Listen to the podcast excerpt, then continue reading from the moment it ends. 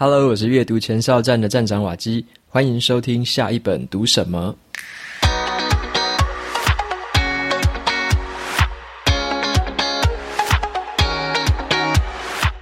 今天我要跟大家谈的这本书，它的书名叫做《以小胜大》。好，以小胜大是在教我们说，如果我们是一个弱者，我们该怎么样找到自己独特的优势，然后反败为胜。所以这本书呢，它就是重新去解读强跟弱的这个法则，颠覆一些我们传统的思维，帮我们看见弱者的力量。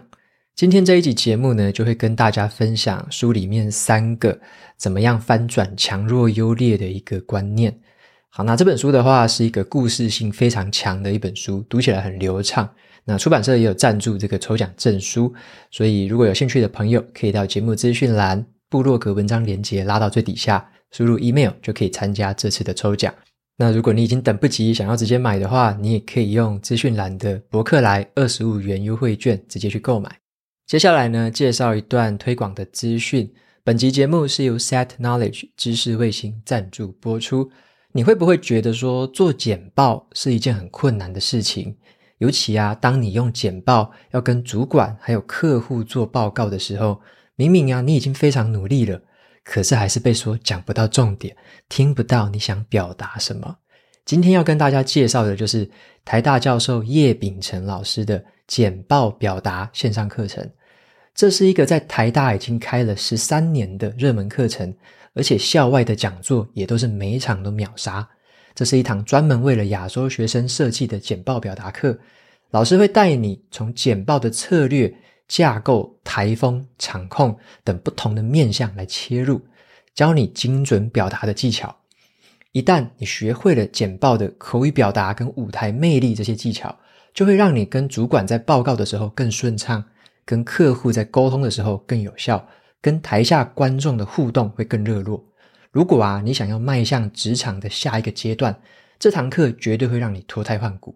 六月五号之前把握限时的优惠，结账时候输入专属的优惠码 “reading 五百”，就还可以再额外折抵五百元。课程的资讯和连接都放在节目资讯栏，有兴趣的朋友欢迎前往参考。OK，那这门课我自己也正在上，然后我觉得里面的含金量真的很高，而且整个制作的规格，它的档次真的是很高的，很推荐这门课给大家。OK，那接下来就进到这本书的介绍。首先呢，先讲一个故事，也是这本书的开场。在三千年前呢，这个古巴勒斯坦的战场上面有两方军队，他们正在对峙。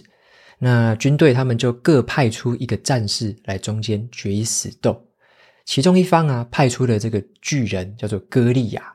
诶，这个歌利亚他身材很魁梧，身高两米，手拿了一把巨剑，全身都包覆着盔甲，你看上去就是一个很强大、很可怕的战士。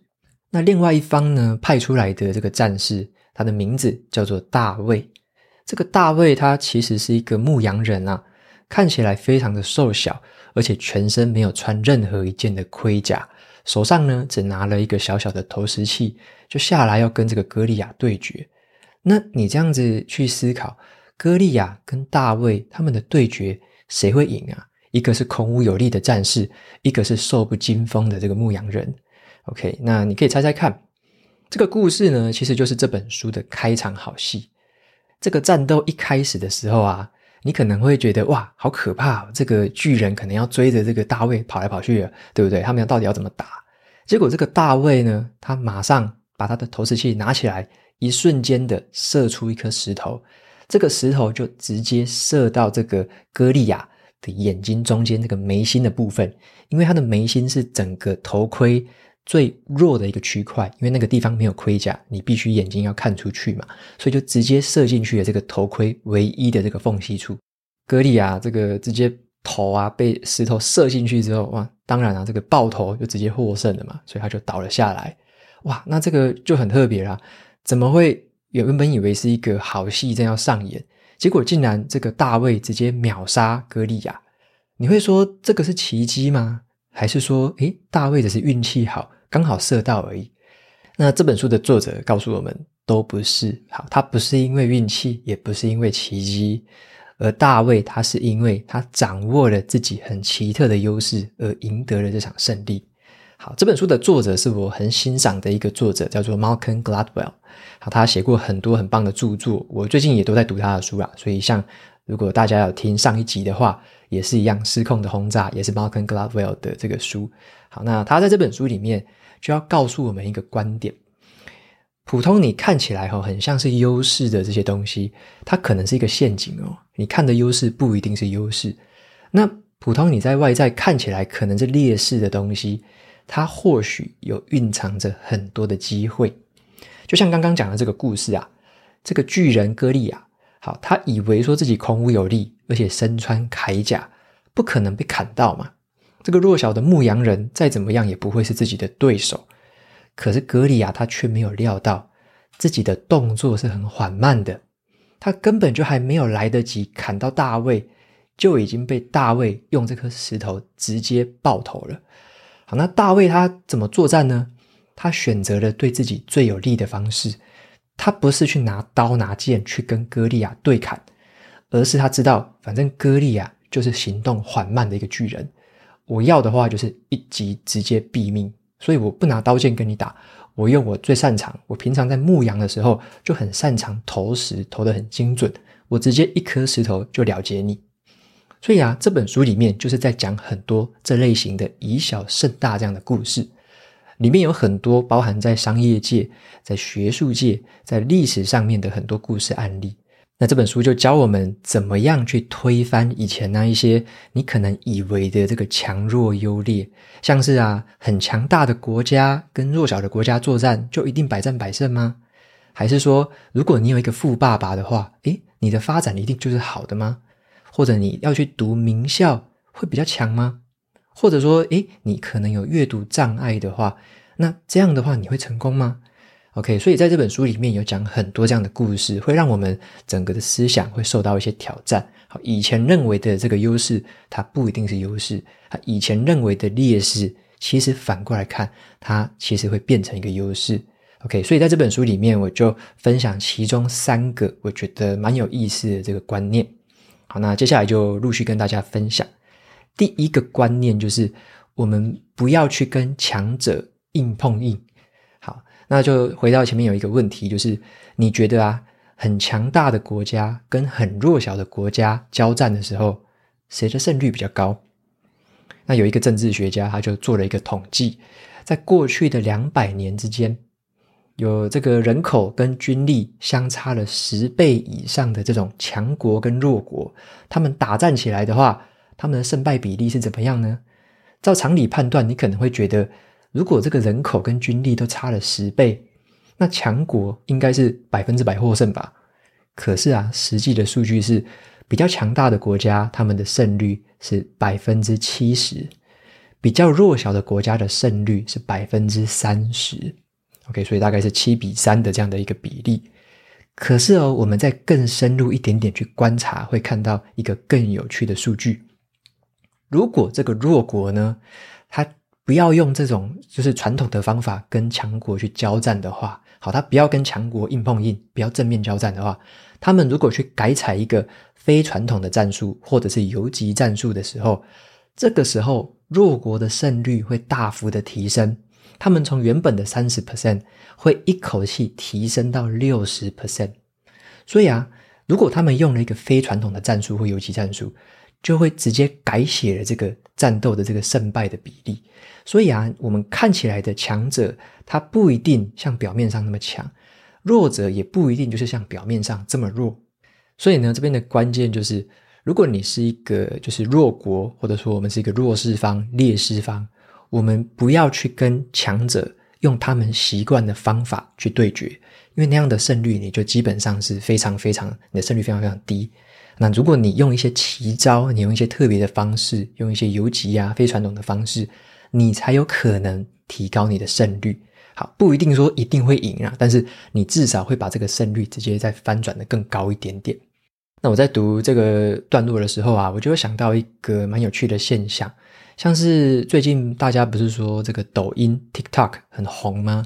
那以前呢，其实在你可能回想大概三五年前，我们会觉得这个线上的影音平台，你第一个一定会想到 YouTube 嘛。对不对？就是全世界观看影音的这个时间时数，一定是 YouTube 称霸全球。结果现在你知道吗？在 TikTok 推出之后，二零二零年那个时候，它的这个观看的一个时数就已经正式的超越了 YouTube 了。所以在美国这个市场，TikTok 的这个观看时数在二零二零就超过了 YouTube。那这个就很有趣的，就让我想到说，其实以前呢、啊，在好几年前，很多的线上影音平台都一直推出。好，那很多影音平台我就不说是谁了，就很多都推出，希望说能够来抢这个 YouTube 的一块肉嘛。那大家都是说，诶，你可以上传很多空间啊，很自由啊，免费啊，那就是跟 YouTube 很类似的模式嘛。希望说大家都可以尽量的上传影片。可是你会发现，其实没有几个平台成功的啦。结果现在反而是以 TikTok 来，有点像是这个超车了哦，就是弯道超车。为什么会超车呢？后来我就会想。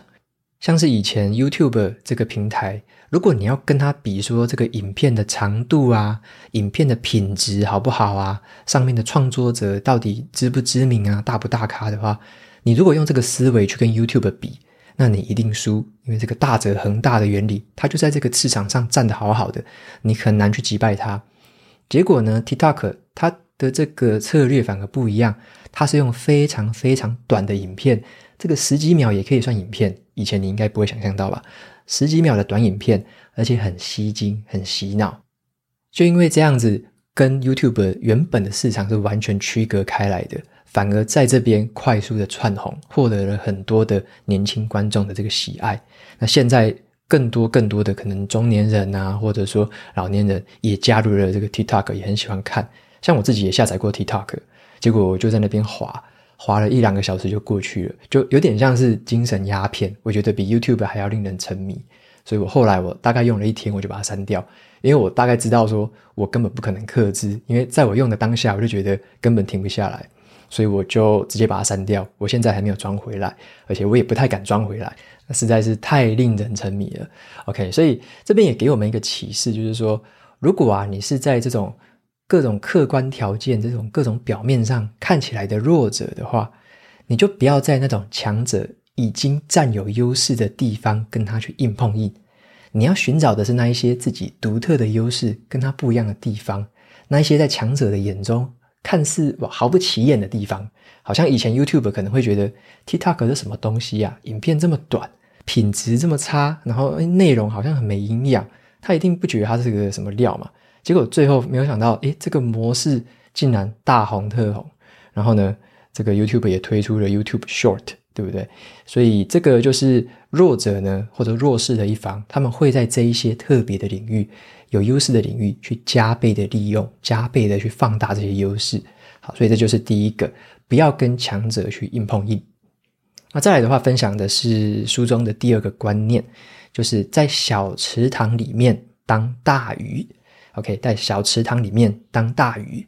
这边的话，先问大家两个问题：如果你是一个学生，你是一个考生的话，你要考试考进这个大学，你会想尽办法一定要读名校吗？OK，这是第一个问题。那第二个问题是，如果你是主管，你现在要招募新的员工，你会只招募那一些名校的学生吗？OK，如果你认为说，这两个问题你都觉得就是非名校不可，好，一定要名校才对啊。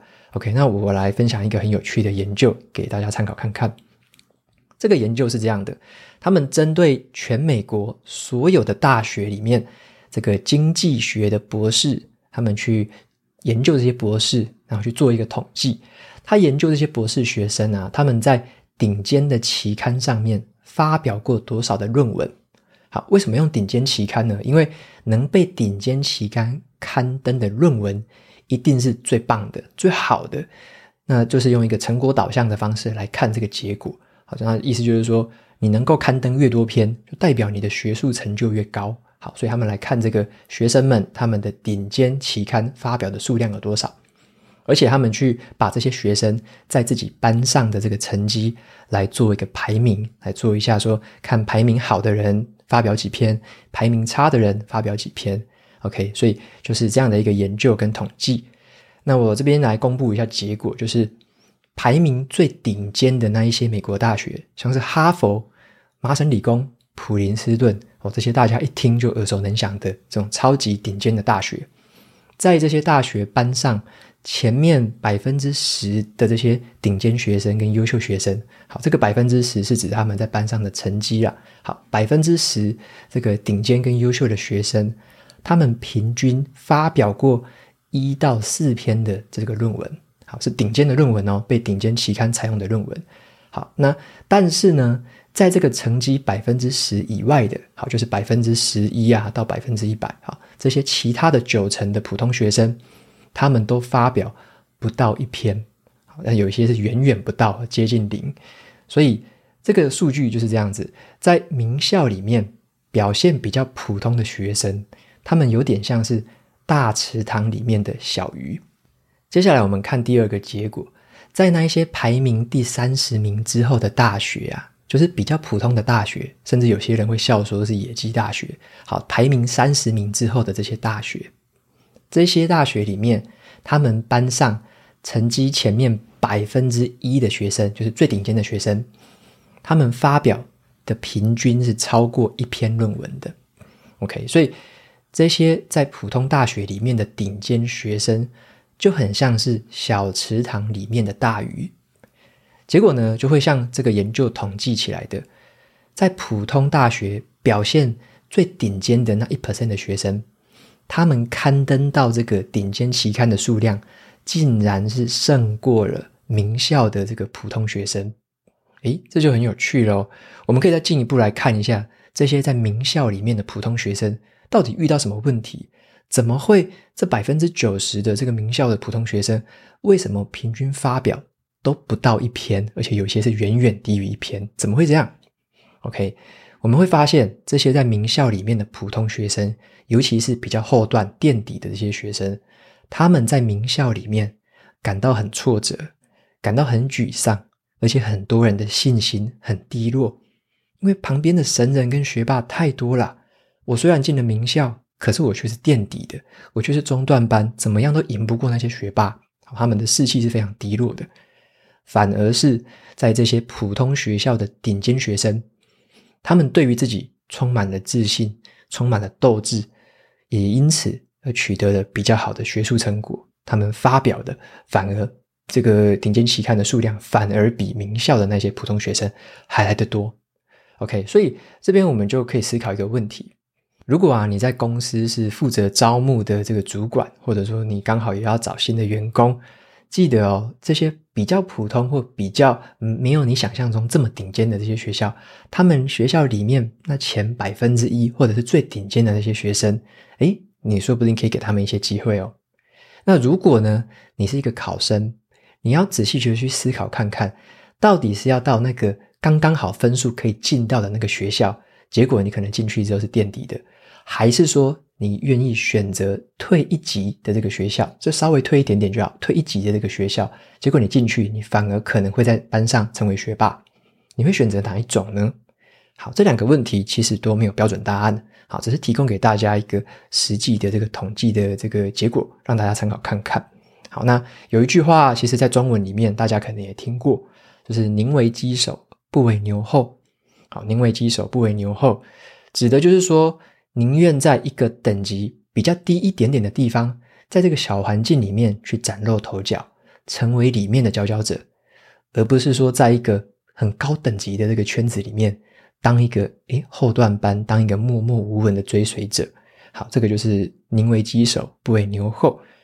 不过我认为啦，我刚刚分享这个，我认为最高干的做法哈，并不是说你要挑选哪一个池塘。好，我觉得最高干、最高干的是什么？创造池塘，你创造一个自己的池塘啊！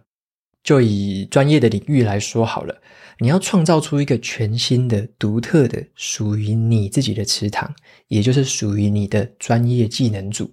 像是如果诶，你可能会演讲，这是一个技能组；你可能会写作，这又是一个技能组。刚好你又会写程式，这又是一个技能组。刚好你会做什么？你有不同的技能组组合起来，在这个地方这个专业。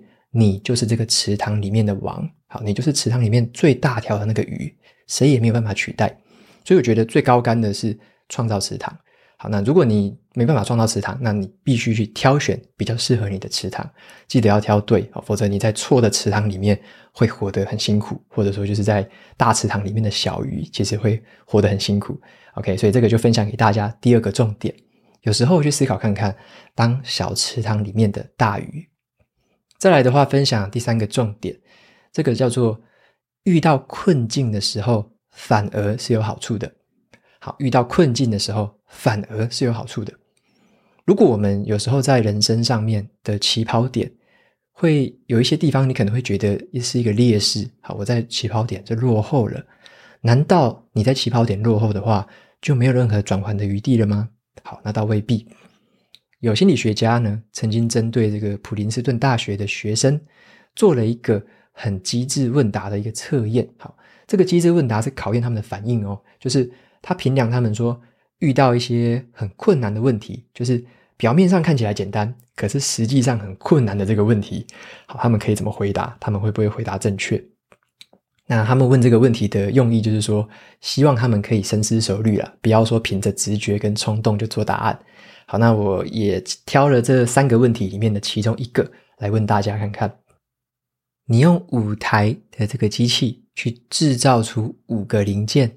要花五分钟，好，五台机台制造五个零件要花五分钟。请问你一百台机台要制造出一百个零件，需要花多少时间？OK，那如果你想一下，你就可以回答看看。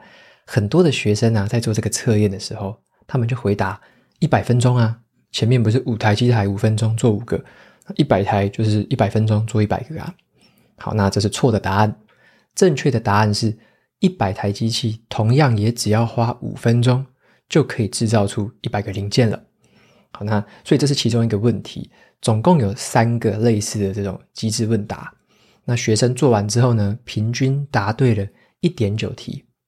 接着啊，心理学家做了一点小小的改变，他们请来第二组的学生来做测验，问题的内容都一样哦，只是他们改变了问题的字形。他们把这个字形缩小了一点点，改成斜体字，而且呢，把它的颜色变成更浅一点的灰色，所以它的内容是没有变的。可是你字形看起来的样子是比较不好阅读的。这个第二组的学生必须要更费力的去看，而且很仔细的去看，要斜着眼睛看才看得懂这个问题。那么你也可以猜猜看，这么难读懂的问题，他考出来的成果是怎么样？前面那一组是一点九题。结果这一组呢，他们答对了几题？平均答对了二点四五题，竟然明显的比第一组还高诶！这个到底是什么现象？心理学家把它称作为有益的困境，就是有益是那个益是益处的益，利益的益。好，有益的困境就是有好处的困境啊，指的就是说有时候啊，身处困境的时候，反而会让我们得到好处，就像是刚刚的那些学生。他们花了更多的功夫，花了这些功夫产生了这个效益。他们因为更深入去思考，更深入去处理，所以他们为了克服说，诶，这个文字不好读，我一定要把它好好的读懂。他为了克服这道障碍，他们强迫自己更认真去思考。结果他们也因为这样子思考的时候，诶，比较缓慢，比较仔细，比较周详，所以他们会回答的比较正确，就比较不是靠直觉去思考了。所以呢，他们在克服这些障碍上面反而做得更好。所以在这本书里面呢，有提到了一些，就是很多阅读障碍的人。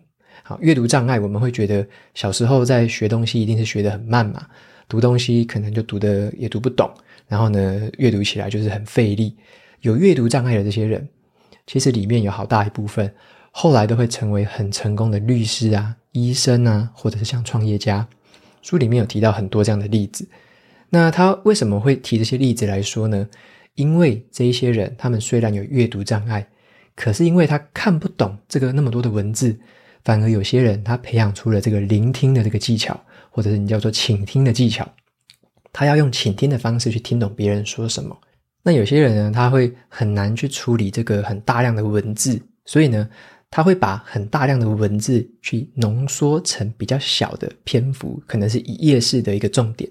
所以这些人他反而练就了一身浓缩重点、抓重点的能能力。好，所以说有阅读障碍的话，其实它是一个困境。可是呢，他们会用不同的方法去克服。当你克服之后，你反而会获得别人没有的能力或技巧。那我自己在读这段的时候，也有稍微去回想到说，像以前啊，我一开始大概在两三年前吧，开始在读这个阅读之后做笔记，然后写文章这件事情，我一开始也就是因为遇到了一些困境，我自己觉得说读完之后很难记下来，光读完如果说盖这个书本盖上去，过一两天大概就忘得差不多了。我如果没有写下东西，那一定是很快就忘光，所以我就花了很多时间来写笔记。而且也花了更多更多时间去写这个文章，所以我花了蛮多的这个心力在这个上面，蛮费力的。可是也因为这么费力，才让我说渐渐的培养起了这个做笔记的这个技巧。然后呢，也让我写文章可以越写越顺。所以算是一开始的这种困境，让我去突破了一些困难，然后找到了一些方法，应用之后反而得到了这个原本意想不到的一些好处。所以呢，我觉得这个就是这本书里面有提到。有益的困境，好，我们身边呢、一定会遇到你看起来好像是劣势，你觉得好像很困境，你觉得有困难，或者说你觉得你想要避开那些东西，但是有时候你可以反过来想想，你可以如何利用？如果你可以用不同的方式去克服它，那你你就拥有比别人不一样的这个优势啦。好，所以说这个就是第三个重点，就是遇到困境反而是有益的。OK，所以这就是以上呢，跟大家分享这本书的三个重点。最后就来总结一下，我在读这本书的时候啊，我就一直想到了另外一本叫做《用你的不平等优势创业》那本书，之前也有跟大家分享过。好，不平等优势，我觉得啊，跟这个大卫这个故事是完全可以套用的，也完全相通的。举个例子，就是像前面讲到的，大卫呢，他因为是一个没有穿盔甲，很敏捷。所以歌利亚砍不到他，这个是不平等的啊！这个就是大卫的不平等优势。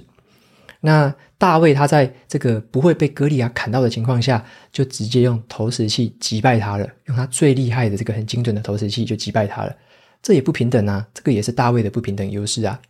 所以表面上你看起来好像是一个巨人跟牧羊人的决斗，可是啊，因为这些不平等的优势，反而呢变成一个单方面的迅速击杀。好，这个就是我在读这本书的时候也一直想到不平等优势那一本书。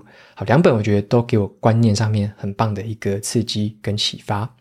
OK，所以我最近也读了蛮多 Malcolm Gladwell 的书，之前也有分享过其他的啦，像失控的轰炸啊，还有引爆趋势跟解密陌生人。反正他的书我觉得就是故事性非常的充足，而且有很多的案例跟一些社会学啊、心理学的一些资料。再加上他一个很资深记者的一个文笔是非常好的，所以你在读的过程会觉得就是透过故事去学东西，那透过故事去做延伸的思想，去做一些新的这个不同的连接，然后去想不同的地方可以应用。OK，所以最后就是说，如果你觉得自己呀好像起跑点是很糟糕的，或者你觉得自己跟别人比起来好像很弱势，还是你觉得自己总是会碰到困境，身边充满了困境，好，那我觉得这本书就是一本必读的书，因为啊，你可以透过这些故事，那去知道说，在传统的那一些观点上面，什么是强，什么是弱，诶，不一定是这么一回事哦。你可以再更清楚的看清楚自己到底有什么优势，是你平常没有仔细观察的话，你看不到的。那透过这本书呢，你可以再去思考看看。你说不定值得在不同的池塘里面游泳，好，只是你现在可能还没有找到这个池塘，还没有创造这个池塘，所以呢，我们要怎么样拥有这个池塘呢？变成里面的大鱼，好，这个就是这本书可以带给你的一些思想上的启发。OK，所以就推荐这本《以小胜大》给大家。那最后的话，一样来念一下 Apple Podcast 上面的五星评论。今天总共有三个听众，第一个听众叫做呃 Mia Janet Huang。他说：“心灵粮食，做节目用心，声音又好听，给五星都觉得不够。”好，非常谢谢你的留言和肯定。那再来的话是第二位听众，叫做雷神凉爽。诶，雷神凉爽好像之前也有留言过，我好像有一点印象。